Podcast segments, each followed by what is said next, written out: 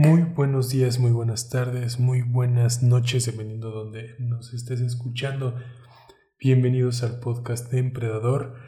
Hoy, eh, bueno, esta semana vamos a hablar un poco acerca de, de varias cosillas, sobre todo centrándonos en este escándalo de las criptomonedas, pero no por el tema de que si es bueno invertir, si no es bueno invertir, sino, sino vamos a tocar un punto diferente.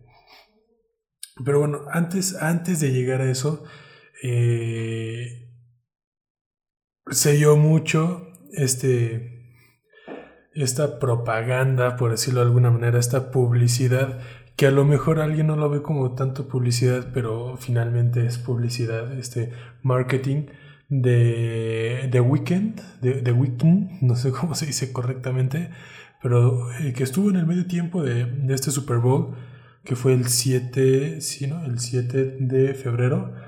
Eh, no sé qué les pareció, pero la verdad es que hubo una, una, una, cantidad de memes que se la volaron. La verdad es que se la volaron muy buenos, la, la, la, mera verdad.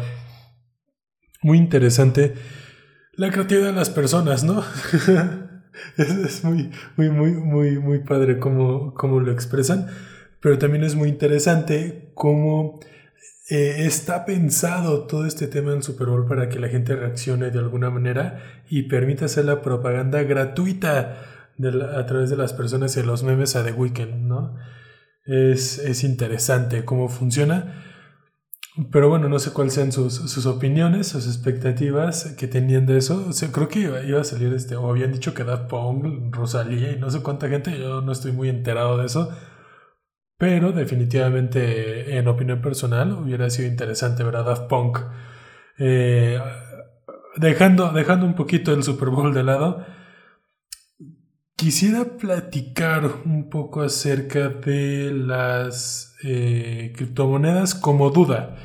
Como duda, la criptomoneda como tal, eh, pues está basada en un proceso de criptografía, si no mal recuerdo, y esta criptografía se basa en la blockchain, que es prácticamente la cadena de bloques que asegura y que te permite eh, tener como un certificado de autenticidad, ¿no? Sin embargo, todo es digital, no, no, hay, no hay algún asset físico que te diga si realmente lo tienes o no.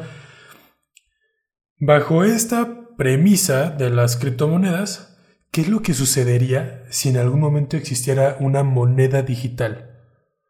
No tanto una criptomoneda, así como ya tengo mis bitcoins y mis ethereum y, y, toma Tesla y te pago, ¿no? Que por cierto, Tesla hizo una inversión, si no recuerdo, 1.500 millones de dólares y elevó el precio del bitcoin 5.000 dólares, algo así. O sea, para subir 5.000 dólares por una inversión es, es bastante, la verdad.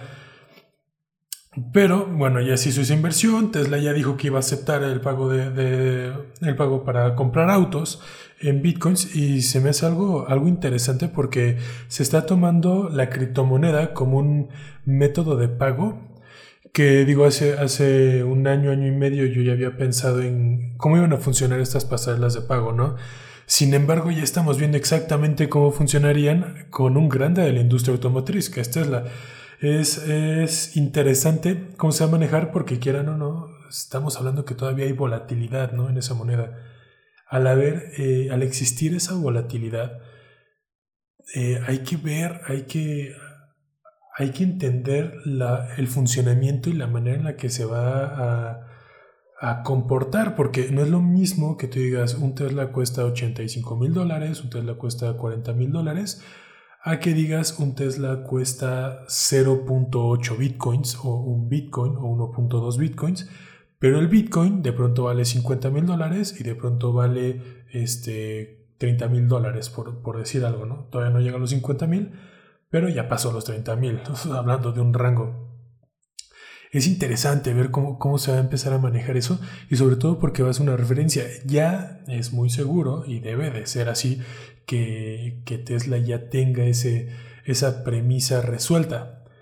Si ya la tiene resuelta, entonces hay que ver la manera en la que se maneja porque también para otros productos y servicios eh, lo van a permitir o, van a empezar a, tener una apertura para poderlo para poder hacer intercambios, transacciones a través de bitcoins o de satoshis, dependiendo de, de los costos, ¿no? Para quien no sepa, un Satoshi es la pequeña parte como la fracción de un Bitcoin. Si puedes decir que tienes un Bitcoin que vale tanto o puedes decir que tienes 1200 Satoshis que valen una fracción de Bitcoin, ¿no? Dependiendo de la cantidad de Satoshis. Es, interesante, pero hay que ver, hay que ver porque tenemos que esperar. Ya se hizo la inversión, sin embargo, todo, es todo un sistema. Es un sistema que tienen que agregar en su página, que tienen que cambiar. ¿Y por qué lo digo en su página? Porque tú no vas a una concesionaria de Tesla, no hay concesionarias de Tesla como tal, hay puntos de entrega. No vas y lo compras como, si fueras a Honda, ¿no? Mercedes-Benz, eh, dame un clase A o dame un Civic o dame un, un Odyssey, lo que sea, ¿no? Y, y hacen todo el proceso de cierta manera ya queda un poco obsoleto, ¿no? Vamos a decirle un proceso tradicional de compra de auto. Con Tesla inicias tu sesión, te mandan tu boletín constantemente de, noticias de Tesla y de pronto eh, cuando lo quieres comprar llegas, pones tu tarjeta, chachas, muy bien, ya tienes tu Tesla. Felicidades, acabas de comprar un Tesla como si, como si compraras papel higiénico en Amazon, ¿no? Es, interesante la forma en la que esto está cambiando, en la que está pasando a, hacer, a, facilitar el proceso, pero también como que a dar una sensación de commodity. Y, es cierto que, es un carro se, que un carro se podría tomar en cuenta como commodity, pero también es interesante la sensación que te da. La sensación que, que, que tú, la experiencia que tú tienes al comprar un coche a través de una página web, un día te levantaste y dijiste, muy bien, quiero mi Tesla, agarraste tu teléfono, iniciaste sesión en Tesla y dijiste comprar Tesla. y ya tienes un Tesla, ¿no? Casualmente. Eh, es, curioso, es curioso cómo se va a manejar y también es curioso cómo esto va a repercutir en la industria automotriz. Entonces, para algunos eh, son problemas, para otros son oportunidades. Hay que ver cuáles son esas oportunidades. Empredadores. Em, eh, este, este tema de la criptomoneda con Tesla, bueno, ya sabemos cómo lo están manejando, pero ¿qué pasaría si se, si se trabajara con una moneda digital? Porque aquí hay una diferencia y, si uno piensa en una criptomoneda, piensas pues es una moneda digital, ¿no? Pero no, realmente una criptomoneda eh, está basada en esta criptografía y es descentralizado y es todo este show, ¿no?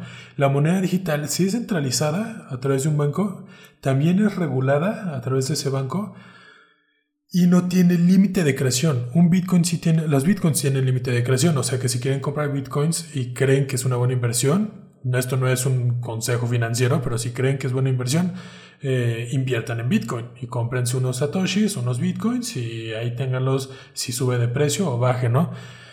Eh, pero llega un momento donde hay un punto máximo de creación de bitcoins, mientras que una moneda digital no habría límite, solo habría una cosa que hay que cuidar y hay que detallar, y es en qué asset físico estaría basada esa moneda digital. Si estaría basada en un dólar, si estaría basada en el oro, si estaría basada en grafeno, si estaría basada en plata o en minerales, en qué estaría basado en litio, no sé, digo, el litio ya se está convirtiendo en un material bastante preciado entonces eh, podría ser, el, podría ser un, sustento, un mineral, ¿no? Y también hay una diferencia entre la criptomoneda y la moneda digital, y es que esta, las criptomonedas tienen altísima volatilidad. Y aparte que son muy volátiles, hay momentos en los que son aún más volátiles. Imagínense la economía cuando son aún más volátiles. Está tremenda la economía. Se está moviendo de aquí para allá, de allá para acá, así nada más porque se le antojó pero la moneda digital no. Entonces, al tener poca volatilidad, podríamos decir que es más estable. Es interesante ver qué sucedería si se trabajara con una moneda digital o si se propusiera, si se, si se dijera, ¿saben qué? Está muy padre la criptomoneda y todo, pero nosotros vamos a trabajar a través de monedas digitales, ¿no? Y eso eh, a lo mejor lo podría decir un gobierno, a lo mejor lo podría decir una institución, lo podría decir, no sé, lleva su desarrollo, claro que necesita un desarrollo, pero sería interesante ver el versus y el, cómo se comportarían también las personas. Hace poco, eh, ayer, antier, subí un, una historia y un tweet, prácticamente una captura de un tweet, donde decía que la criptomoneda es el lugar perfecto para poder analizar la psicología humana. Y es que uno como operador tiene que entender esto. No es lo mismo decir, es, aquí es el análisis perfecto y ponerte en una situación así como, no, yo soy un erudito y temas así, a que realmente lo analices y digas, sabes que los movimientos volátiles de la criptomoneda están dadas por las personas. Estamos viendo unos y ceros. El comportamiento de las personas aquí se ve en factores psicológicos y de instintos naturales primitivos como el riesgo, el perder, ganar, la paciencia, este, ¿qué otro? La, especulación. Porque realmente, o sea, si nos vamos, si vemos hasta las películas o vemos cualquier historia, el, están basadas en una especulación te doy una pregunta y después te la respondo, hasta la música, es, así, nada más que en otro lenguaje, ¿no? Eh, y, así nos la vamos llevando, así de esa manera están funcionando estas, estas criptomonedas. Y eso es lo que propicia la volatilidad, pero también es lo que propicia a que quienes tienen el golpe de suerte o estudian demasiado y ya tienen suficiente experiencia, les permite vivir, por así decirlo, de un daily trading o de un este, o decir que son traders, etcétera y, que ganan su y que generan su dinero, ¿no? O sea, son al final de cuentas autoempleados, pero ganan su dinero y qué padre. Sin embargo, eh, si esto nada más fuera una, no por decir una moda, pero si fuera nada más una ventana, una transición a una moneda digital, ¿qué sucedería con todo eso? O sea, estaríamos viviendo no solo un cambio muy acelerado y salvaje como el que vimos en 2020, sino que en 2021 veríamos cambios económicos que obviamente acelerarían y cambiarían muchísimo más lo que sucedería, ¿no? Proponiendo que sale una moneda digital en 2021. Sale en 2022, 2023, bueno, hay un tiempo, hay una ventana de tiempo en el que, este, en, el, en el que no solo las transacciones o los cobros empresariales se pueden hacer en criptomonedas, sino que se mantendrían sobre una divisa, un, el dólar, el peso mexicano, este, el euro, el peso argentino, el que sea, ¿no? Entonces, eh, es interesante ver o pensar en cómo se manejaría y cómo un emperador puede aprovechar esa, esa oportunidad o esa situación.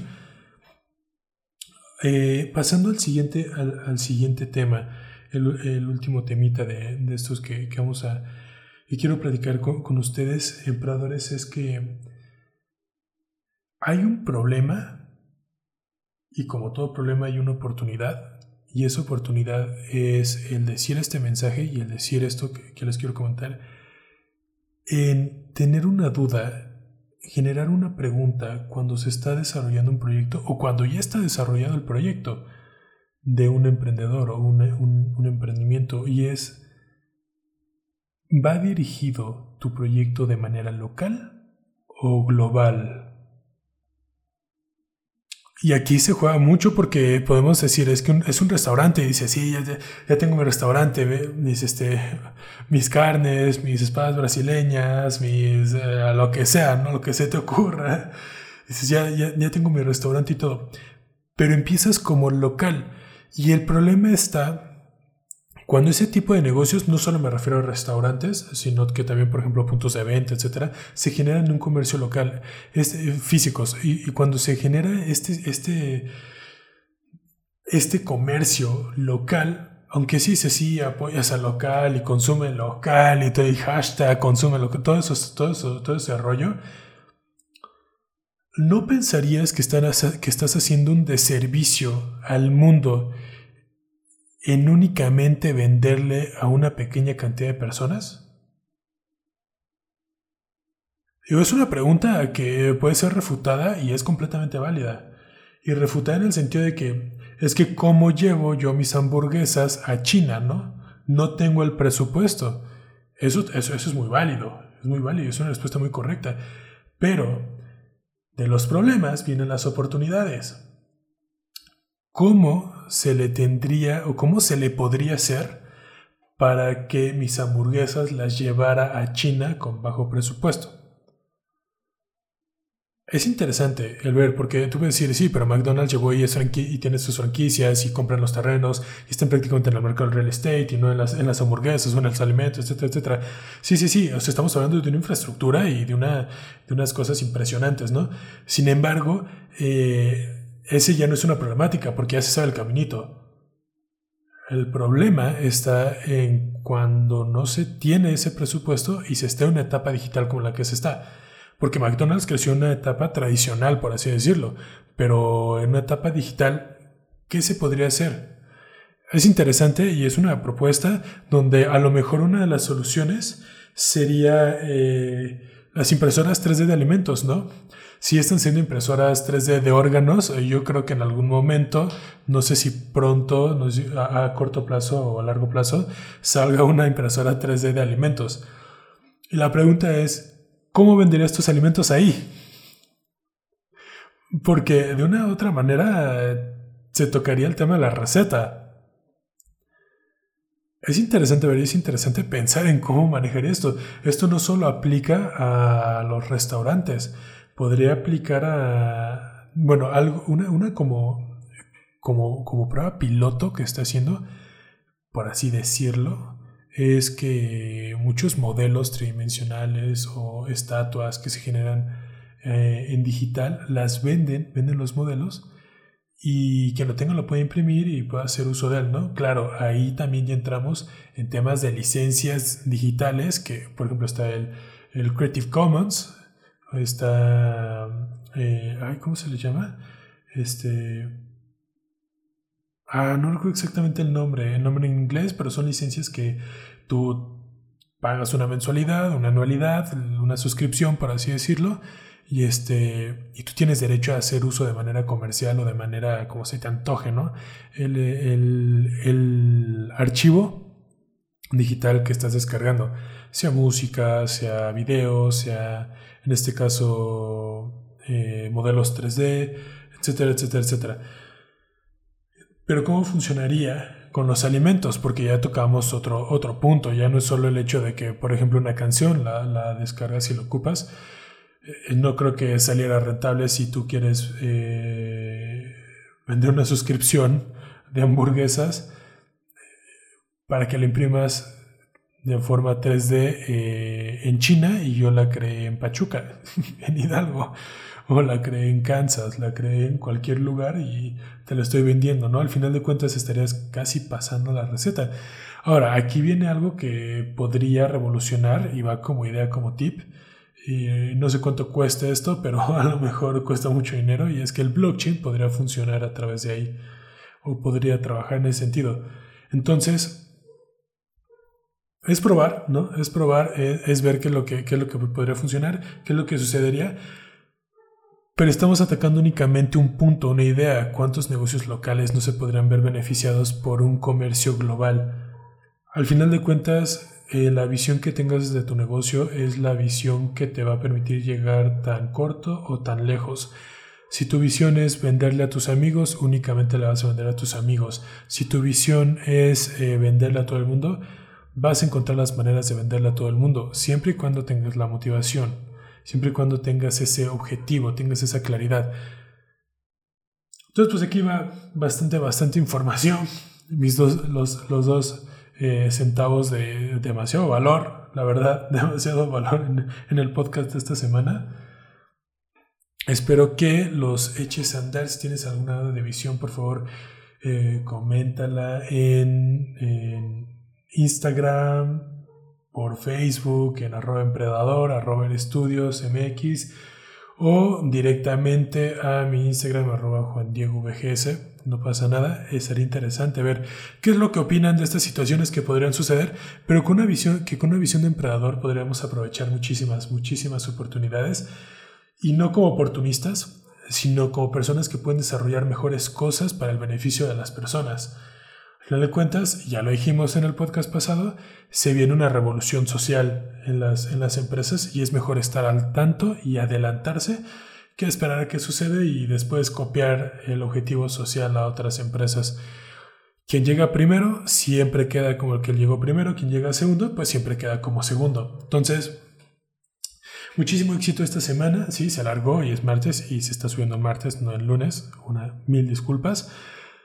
Pero aquí estamos cumpliendo. Así que eh, excelente semana, excelente 14 de febrero. Eh, cuídense mucho, cuiden a sus familiares. Nos estamos viendo la próxima semana.